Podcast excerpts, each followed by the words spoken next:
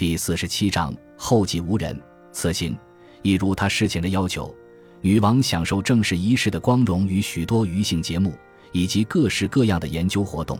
这些多数出自达德利的心思。在塞西尔的要求下，达德利甚至担任了典礼官。伊丽莎白女王对剑桥大学国王学院礼拜堂的壮丽感到印象深刻，全国最好的一座礼拜堂，当然还有唱诗班。他几乎访遍了所有学院，包括他父亲成立的三一学院与曾祖母玛格丽特·波伏夫人创立的圣约翰学院。他参与了许多课程，看了拉丁戏剧演出，听了演讲，发表演说，并参与辩论。他收到许多书、手套与糖果作为礼物，只要有机会便与学者们，当然以拉丁文为主，尽情谈话。他可以用拉丁文发表优雅的演说。对拉丁文的掌握度极高，在一次演说中，他允诺建立新的学院，但这个承诺最后未能在剑桥实现，而是在牛津实现了。一五七一年，伊丽莎白女王正式成立了牛津大学耶稣学院。当某位演说者公开赞扬他的贞洁时，伊丽莎白女王深受感动，并表示：“愿神祝福你的心，直到最后。”但当这位演说者赞扬他的其他特质时，女王却撇开了头，咬着嘴唇与手指，展现出不寻常的尴尬模样。八月十日，比计划中晚了一天，女王才开开心心地结束剑桥访问之行。她表示，若还有够多的啤酒与麦芽酒能供应给宫廷人士享用的话，她还想再待更久。在这次访问行程结束后，伦敦地区开始出现流言，指女王将嫁给查尔斯大公。且准备在维也纳成立使馆，并且向马克西米连二世致以哀悼他的父丧，但事实上却是要定下这门亲事。其实这又是伊丽莎白女王狡猾的拖延政策而已。她还是希望可以让达德利与玛丽斯图亚特成婚，但当年九月，终于获得允许返回苏格兰的莱诺克斯公爵却向伦道夫提出警告：这件事不可能成功。达德利既非古老高尚的贵族世家后裔，且他的血缘还有瑕疵，恐怕苏格兰方面不可能接受他。若英方持续强硬施压，苏格兰方面说不定会接受他的儿子达恩里勋爵亨利史都华。在伊丽莎白女王的命令下，塞西尔继续针对此事施压，为两人成婚的合理性写了十六页长的信件给伦道夫，并坚称只要嫁给了达德利。玛丽斯图亚特定能得到英国王位继承权，而且绝对会得到国会的许可。然而，玛丽斯图亚特想要更明确的答案。他认为英国王位本来就属于他，但现在却得答应其中的附加条件，这也让玛丽斯图亚特感到愤怒不已。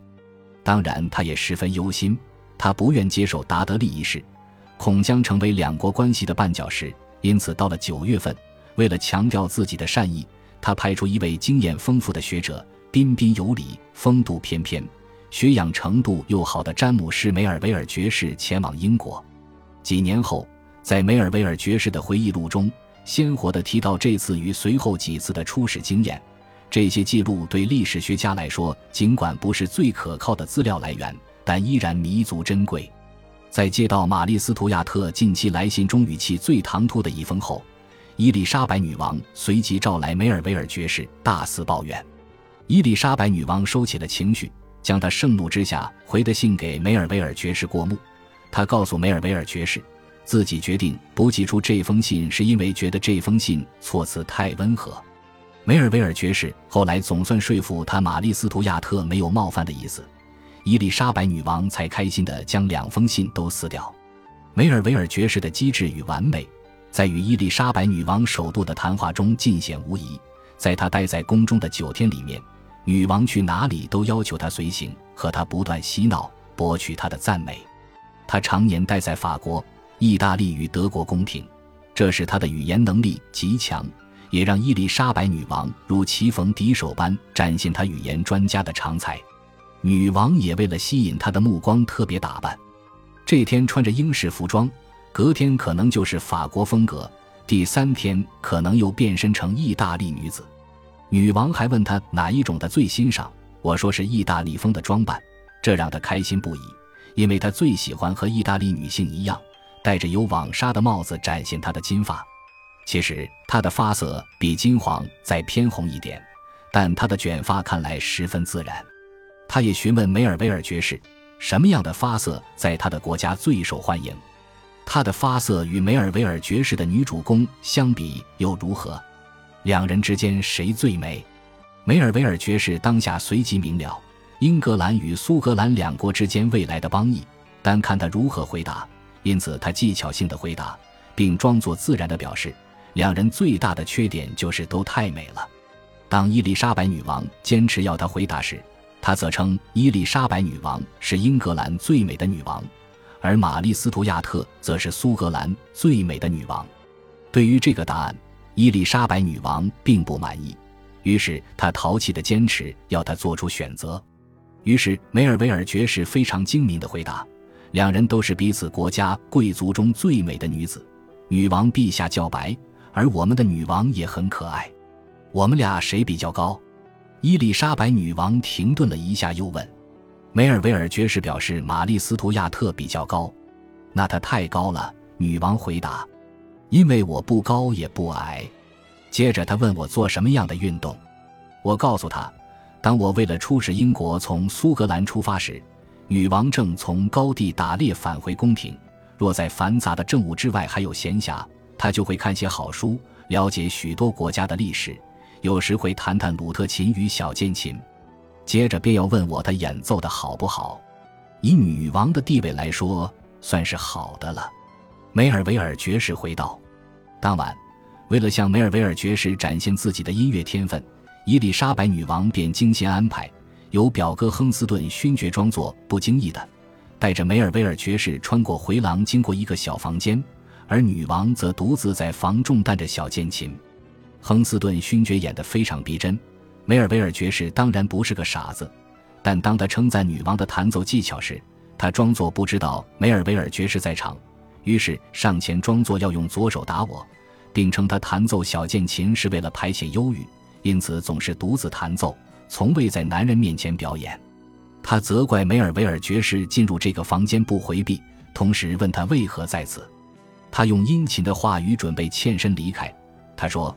听见如此动人的音乐，令人销魂，不知为何地将我引来此房间。女王满意极了，于是坐在一块软垫上。梅尔维尔爵士跪在她身旁时，他亲手递给我一块软垫，要我放在膝下。我一开始拒绝了，但他坚持要我接受。当女王再问道他与玛丽·斯图亚特两人谁的音乐素养高时，他只好勉强承认是伊丽莎白女王。为了取悦女王。他延后启程离开的时间，在英国宫廷多待了一晚，就为了看女王跳舞。不出所料，伊丽莎白女王果然问他：“玛丽·斯图亚特的舞是否跳得跟她一样好？”他跳的没这么高，也没有这么威风。当然，这是个奉承的答案。九月二十八日是梅尔维尔爵士出使任务的最后一天，在圣詹姆士宫的夜见室中。伊丽莎白女王总算将罗伯特·达德利巴卓册封为贵族。当时梅尔维尔爵士与其他大使皆在场。为了让苏格兰女王玛丽·斯图亚特更看得起他，他在许多地方显要与宫廷臣子面前被封为登比男爵与莱斯特伯爵。这是个隆重的仪式。身为新任伯爵，新的格言就是效忠与忠诚，要表现出最严肃与庄严的那一面。当罗伯特·达德利跪在地上行礼，由女王亲手在他的领子与貂毛披风上授予伯爵勋章时，梅尔维尔爵士目睹伊丽莎白女王微笑着搔搔他的脖子，他因此大感震惊。尽管女王多次重申自己仅将达德利当作兄弟与好友，这样的行为与此简直大相径庭。典礼仪式结束后，伊丽莎白女王与梅尔维尔爵士说上话，问他。您喜欢我的新臣子吗？梅尔维尔爵士知道玛丽·斯图亚特与达德利成婚的想法在苏格兰非常不受欢迎，于是他便不置可否。女王便指向在典礼中担任捧剑官的年轻的达恩里勋爵，但您却比较喜欢那边那个小伙子。他厌恶地看了那个毫无男子气概的小伙子一眼。梅尔维尔爵士表示，任何一个有血有肉的女人都不会想要选择那样的男人。他比较像个女人，不像个男人。他看起来十分好色，无须像个娘们儿。伊丽莎白女王绞尽脑汁，想要向梅尔维尔爵士证明，她是真心想要撮合莱斯特伯爵与苏格兰女王，因此邀请他在莱斯特伯爵与塞西尔的陪同下进入他的寝宫，让他见识他的珍宝。他从一个小橱柜中拿出苏格兰女王的画像，并热切地给了她一个吻。